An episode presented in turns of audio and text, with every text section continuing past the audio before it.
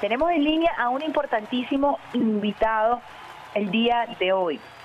Nicanor Moscoso, presidente del Consejo de Expertos Electorales de Latinoamérica, CELA, jefa, jefe de la misión de veeduría electoral de este organismo para las próximas elecciones del 21 de noviembre, con una amplia, con una dilatada trayectoria en acompañamiento de procesos electorales en toda nuestra América Latina. Varias veces ha venido a acompañarnos aquí a Venezuela en distintos procesos electorales. Buenos días, señor Nicanor Moscoso. Muy buenos días, eh, muchísimas gracias por la invitación, pues y estoy a las órdenes para compartir con ustedes todas las ideas, información y actividades que estamos ya realizando dentro del marco de la observación electoral, el acompañamiento o veeduría, como se lo llame, que termina siendo lo mismo eh, aquí en la República Bolivariana de Venezuela. ¿Desde hace cuánto están aquí en el país, señor Nicanor? Bueno, nosotros en el mes de, septiembre eh, firmamos un convenio con el Consejo Nacional Electoral con el propósito de, hacer este acompañamiento, esta veeduría. Eh, y pues hemos eh, venido ya, esta es la tercera misión que tenemos.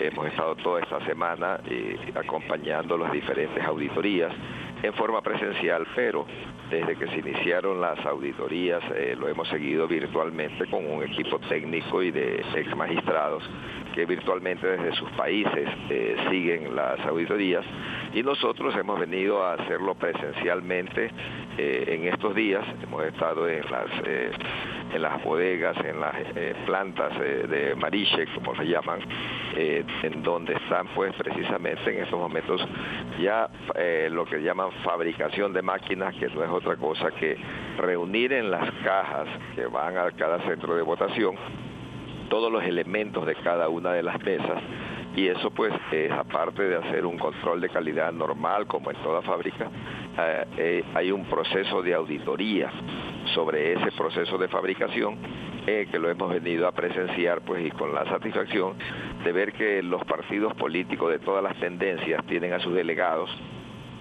constatando cómo se van fabricando estas máquinas y cómo se va haciendo el predespacho de las mismas hacia los lugares de votación que ya están empezando a desplegarse. Quisiera que nos explicara un poco para los usuarios y usuarias que hasta ahora están en sintonía del programa, en qué consiste este Consejo de Expertos Electorales de Latinoamérica, cuándo fue creado y cuál es su misión.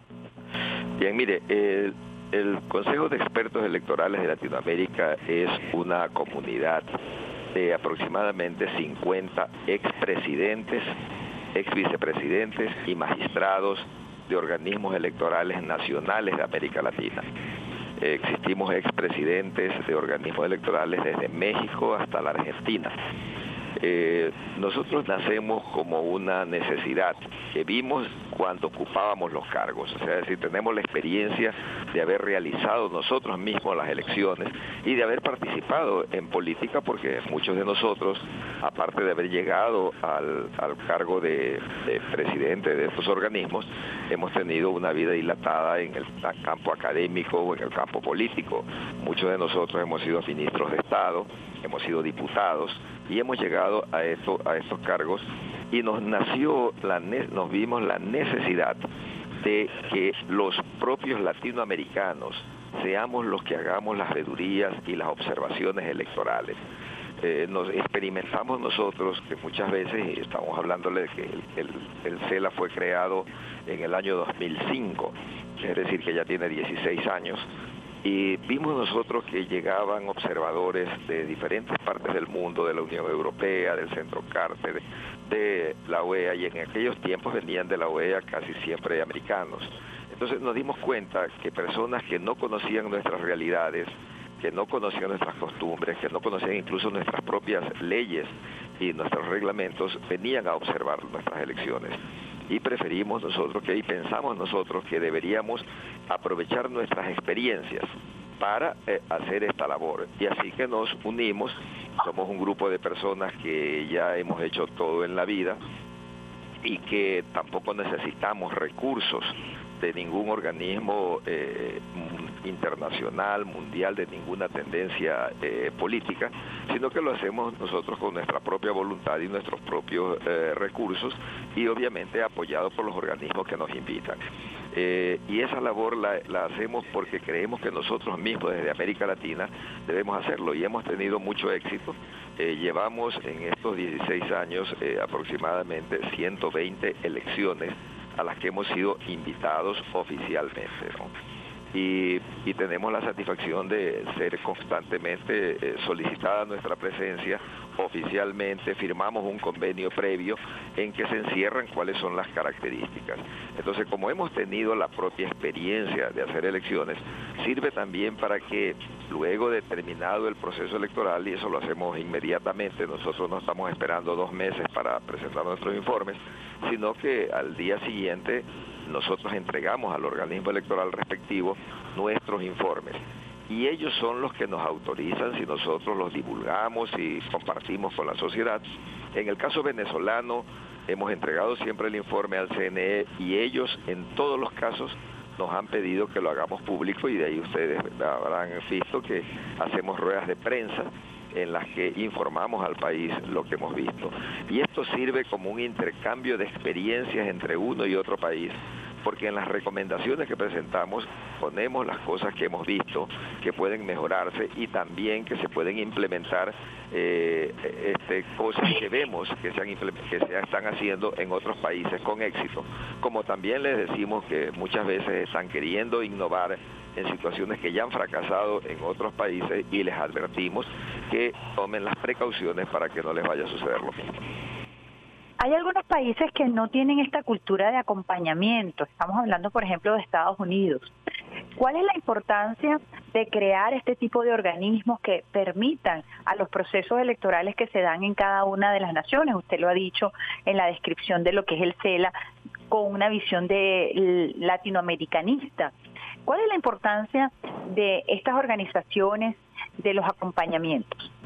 Mire, si es que se lo ve exclusivamente desde el punto de vista de observación electoral, es muy positivo y ha sido positivo en los últimos 20 años que han existido estas misiones. Eh, ¿Por qué? Porque es una transmisión de experiencias. Uno va diciendo en cada país lo que ha visto en otro y también los mismos magistrados, o aquí se los llama rectores, viajan también como observadores a otros lugares y ahí se permiten ver cosas que se están haciendo en otros países, que se han implementado y que han mejorado eh, los sistemas y esos son traídos a otros lugares. Nunca se puede implementar en un país lo que no es costumbre en otro. Eh, le voy a citar por un ejemplo.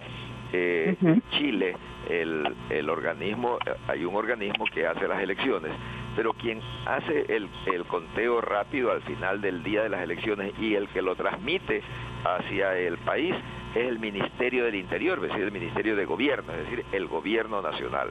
Eso en todos, en muchísimos de nuestros países sería imposible que un gobierno sea el que esté eh, dando la información de quién es el ganador y cuáles son los resultados del día de las elecciones.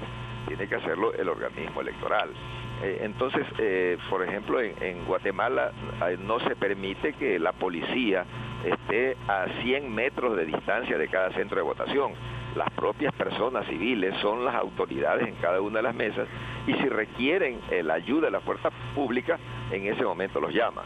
En cambio, en países como Venezuela, como el Ecuador, si no vemos a un miembro de las Fuerzas Armadas junto a las mesas, nos sentimos inseguros.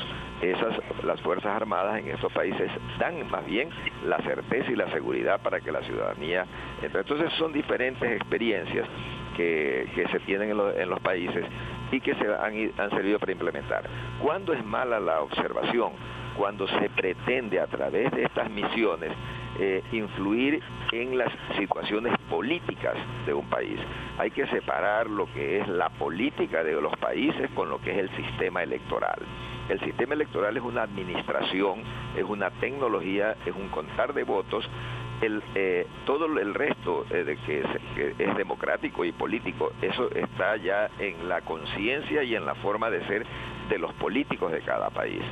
A mí muchas veces me, dicen, a ver, lo que sucede es que ahora en este, este gobierno eh, influye en la opinión pública, tiene sus medios de comunicación, etcétera.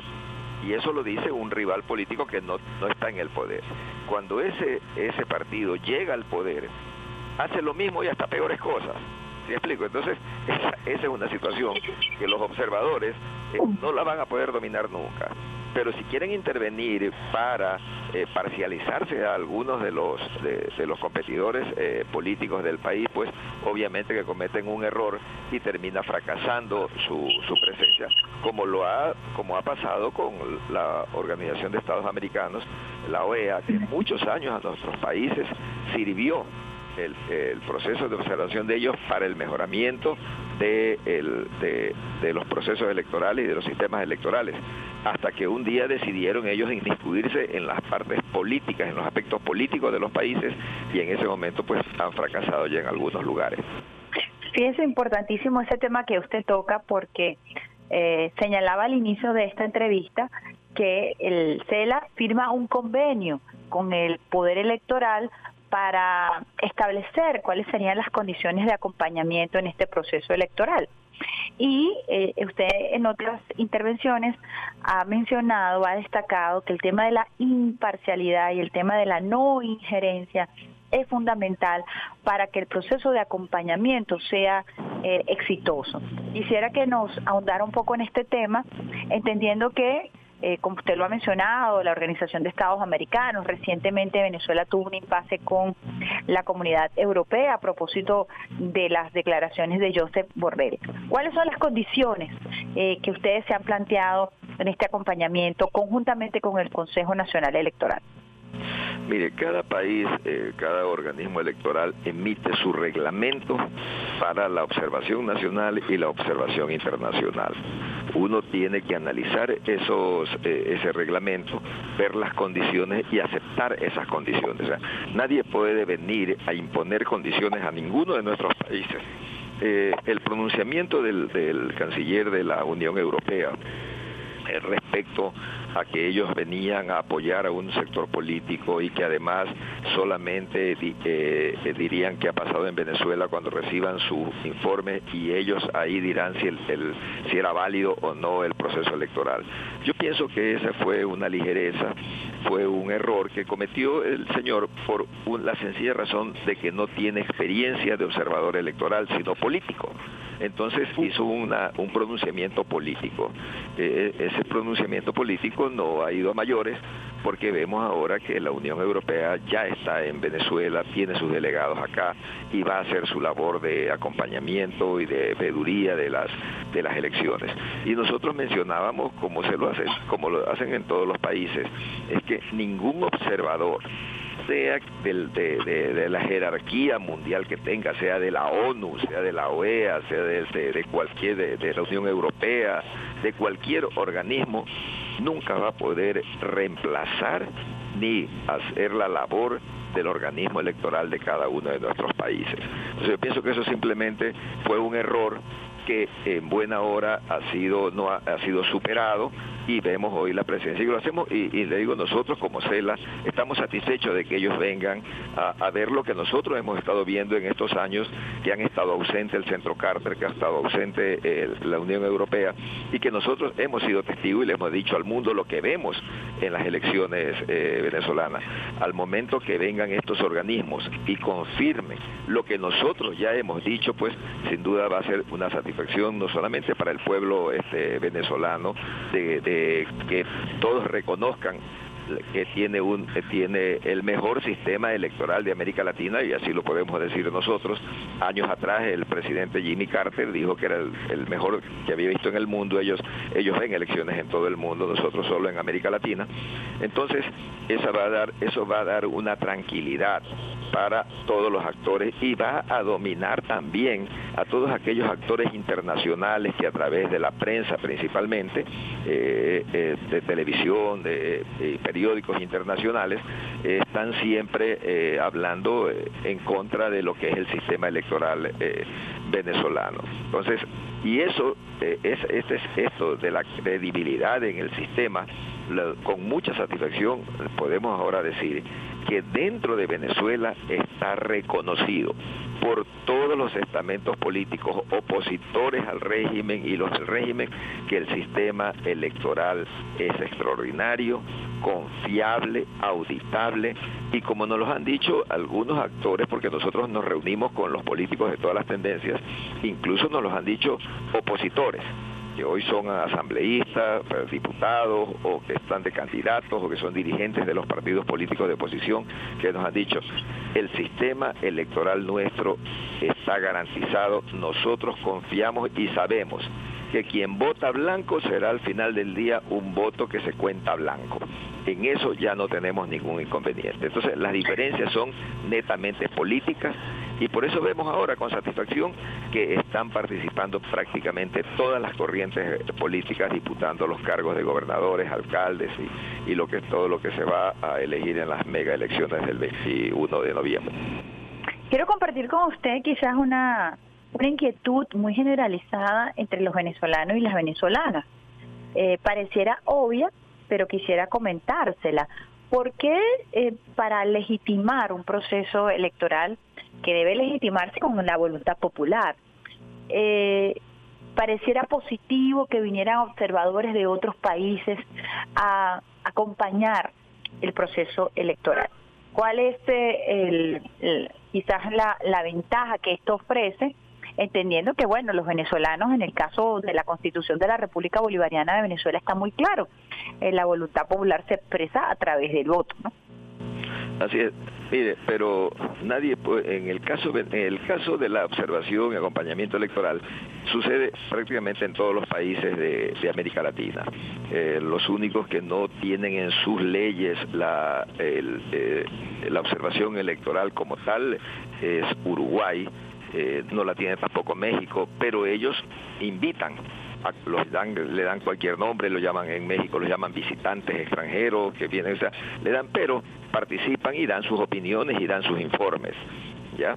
Este, en América Latina prácticamente todo. Pero en el caso venezolano, como usted me lo está preguntando, yo creo que es muy positivo que vengan eh, eh este, estas misiones para que observen y le digan al mundo lo que está pasando, porque eh, el, ataque que tiene este país a nivel internacional de la prensa que, eh, este, que desconoce las bondades de su sistema electoral, que magnifica situaciones, que desinforma en muchas ocasiones hacia el mundo lo que pasa realmente en, en Venezuela, va a ser muy positivo para ese país. Entonces, pero todo va a depender de la, eh, de, de, la forma en que vengan a hacer su trabajo estas misiones. Si la Unión Europea viene a hacer su trabajo desde este punto de vista de venir a constatar la verdad y a decirle la verdad al mundo, va a ser muy positivo para, eh, para ustedes como, como país de que están sufriendo una, un bloqueo, están sufriendo unas medidas internacionales que eso pues al momento en que se sepa que instituciones como el Centro Carte, como la Unión Europea, como el CELA, están diciendo una verdad sobre la realidad eh, este, venezolana, pues ya la opinión internacional va cambiando y gobiernos que hoy este, de una forma ilegítima eh, marginan a, a, Venezuela eh, van a tener que recapacitar. Entonces yo creo que va a ser muy importante desde ese punto de vista. Esta es la tercera vez que usted viene a Venezuela como acompañante desde la del CELA. ¿Qué es lo que más le ha llamado la atención? Le quiero contar algo. Yo tengo la experiencia de venir a Venezuela desde el referéndum del 2004. Ah, son muchas más. Sí, en aquella ocasión yo era presidente del Tribunal Supremo Electoral del Ecuador y, el, y además eh, ocupaba el cargo de presidente del Consejo Electoral Andino. Y eh, tuve la, la, oportunidad de ser invitado en aquella ocasión para venir a coordinar incluso la observación internacional desde los organismos electorales de América Latina en el referéndum de 2004, que estaba aquí el Centro Carter, estaba la OEA, y me tocó la suerte de compartir con el presidente Gaviria, que era el secretario de, la OEA, y el presidente Carter, eh, la noche en que se daban los resultados del, del referéndum.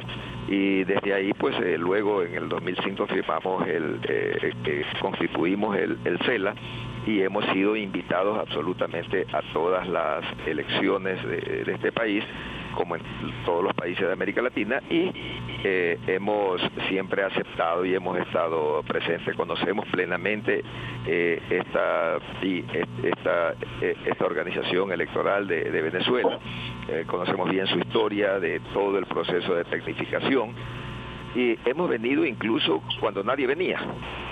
¿Por qué? Porque conocíamos que veníamos a hacer algo que era realmente eh, verdadero, que era algo que teníamos que venir nosotros con toda la entereza para decirle al mundo lo que veíamos. ¿no? Entonces, por ahí que hemos estado siempre presentes desde aquella ocasión acá. Usted está hablando del referéndum. Era una figura que... Revocatorio del año Del revocatorio, por supuesto. Es una figura inédita. ¿Cuál fue su experiencia en ese momento?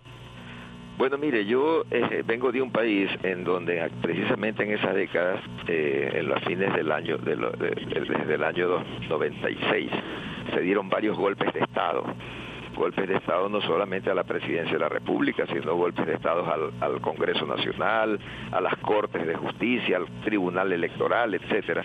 Entonces yo tengo un espíritu antigolpista absoluto.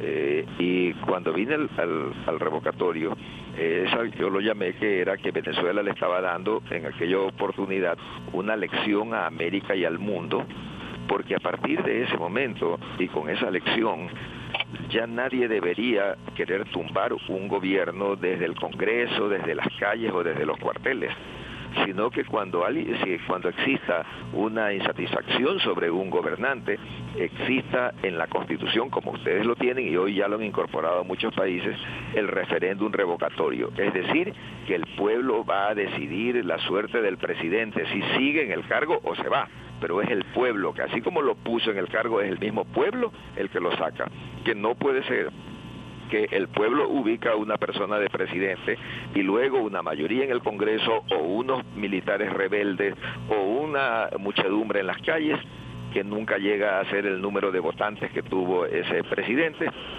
los que presionen la salida de un mandatario. Entonces yo creo que eso fue un antes y un después de lo que de lo que significarían los golpes de Estado. Y fíjense que después de eso bajó totalmente en América Latina, solo se dio el tema de Celaya en, Honduras y, bajó totalmente esa idea. ¿Por qué? Porque se impuso y en Brasil con Lula revocatorio, ¿no? Fíjese, em, el propio 21 de noviembre, ¿qué estarían ustedes realizando? Mire, el 21 de noviembre, ya nosotros estas misiones que hemos venido, venimos tres entre, entre tres y cuatro eh, expresidentes y magistrados que estamos haciendo los acompañamientos previos para ir monitoreando cuál es la situación y poder nosotros luego dar nuestro informe.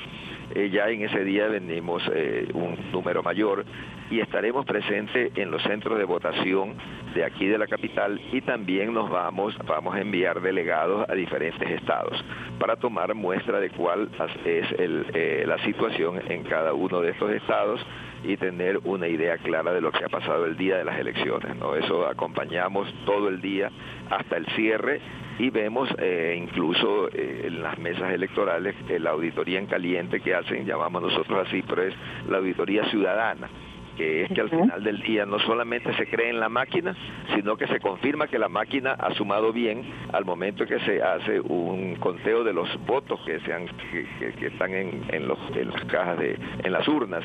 En cada mesa de votación, casi más del 50% se recuentan, podríamos decirlo, y pues, eh, y, mire usted, en tantos años no ha resultado ni una sola máquina que se haya equivocado. Entonces, eso se lo ha comprobado y luego ya de eso vemos los asistimos a la transmisión de los resultados, que en este país, a diferencia de los demás, esa noche se entregan los resultados ya oficiales. O sea, ese día termina eh, ya el resultado oficial.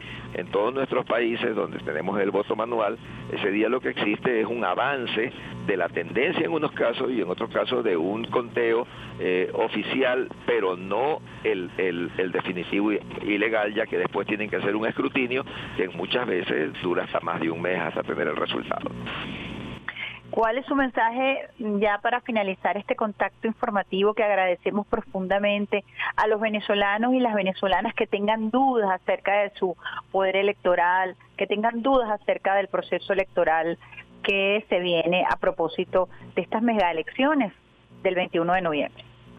Bien, primero es apoyar a, todas las a todos las tendencias políticas en el diálogo, en el diálogo, en la convivencia.